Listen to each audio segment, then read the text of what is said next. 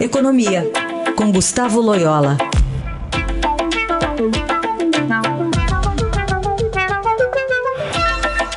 Oi, Loyola, bom dia. Bom dia. Voltamos a falar sobre reforma da Previdência, né? Hoje é, a Câmara vota os destaques. Ontem o texto base já passou, com uma maioria até confortável pelo governo, né? Um pouquinho menor do que a gente viu no primeiro turno. De qualquer forma, o texto está andando e deve seguir para o Senado. Uh, mas dá para dizer também que isso já está precificado, não muda muito as previsões em relação à, à Previdência e à economia do país? Sim, sim, eu acho que está precificado, né? Eu acho que depois daquela aprovação é, bastante expressiva no primeiro turno, acho que as expectativas aí convergiram para a ideia da aprovação é, da reforma, não apenas agora na segunda fase na Câmara, mas também no Senado. Né? Então, uma mudança de expectativa é, ocorre se essa aprovação aí não se realizar, e aí seria muito negativo, ou é, se houver aí até uma melhora da, do texto da, da reforma no, no Senado, com a inclusão dos estados, que seria uma notícia boa, né? Mas, é, por enquanto, está tudo seguindo aí o que está é, tá precificado na, pelos, pelos, pelos mercados, né? E provavelmente, na sua visão, Loela, os estados uh, têm alguma chance política aí dessa inclusão ocorrer no, no Senado? Bom, é, eu acho que essa é uma análise até assim, mais política né, do que propriamente econômica, porque do ponto de vista econômico, eu acho que é, é, é necessário, acho que não, deve, não pensaria nem duas vezes, né? Então, é, o grande problema é o apoio dos governadores, existe é, uma maioria de governadores a favor, mas existe alguns contra, principalmente do Nordeste, tá? E, então, isso vai dificultar essa aprovação.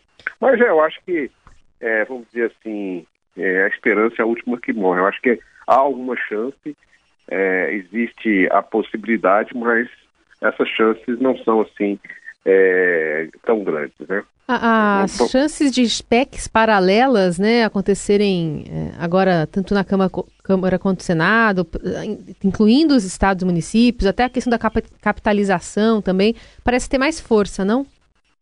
É, exatamente. Existe assim uma disposição política, como nunca se viu no Congresso, para essa pauta, né?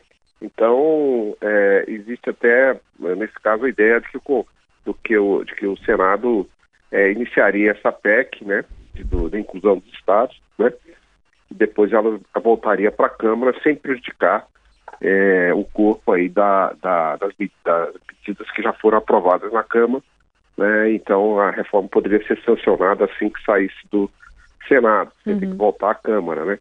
Então essa é, é a ideia. Então é, assim, eu acho que é uma chance que como nunca antes se viu, né, em termos uh, políticos, né.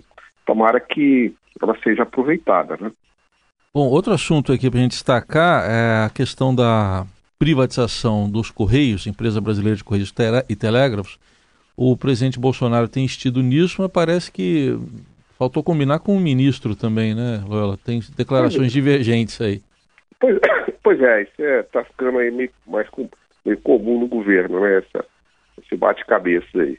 É, é, a privatização dos Correios é importante e tal, é, mas não é, não vai ser algo muito fácil, né? Em função aí das características da companhia, né? É, eu acho que na fila da privatização, eu, eu acho que deveria entrar primeiro a Eletrobras, né? já, já, esse processo que já vem, vem arrastando já há algum tempo e tal. Os Correios é, são menos, menos, menos importantes no processo, a meu ver, né? Mas, de todo modo, é, é, acho, que, acho que pode sair agora. É, o presidente tem que combinar aí com seus auxiliares qual é a, qual é a estratégia. Loyola, é, economicamente falando, seria melhor o Congresso tocar agora a pauta do Pacto Federativo ou o da, o da reforma tributária? Bom, as duas coisas estão de alguma forma unidas, né? Porque na, na hora de se discutir a reforma tributária, vai se discutir, obviamente, a repartição é, de, de receitas, né? Entre as três esferas de governo. E isso vai implicar alguma discussão sobre a questão do federativa, né? Mas eu, eu acho que é, a reforma da, da tributária é mais importante para o país é, em, em, função dos custos né, que o atual sistema tributário impõe para a atividade econômica. Né? Então, do ponto de vista de deslanchar o crescimento do, da economia no futuro, evidentemente que a reforma tributária é a mais importante. Agora, não devemos nos esquecer que existem alguns estados que estão em situação fiscal, vamos dizer assim, desesperadora, né? Então precisam de algum é, alívio de curto prazo. Mas isso aí é, é apenas um, um pronto-socorro, né? Não é, não é uma solução definitiva que tem que vir a médio e longo prazo. Muito bem, esse é Gustavo Loyola, que está conosco às segundas e quartas-feiras aqui no Jornal Dourado. Obrigada, Loyola. Até semana que vem. Até semana que vem.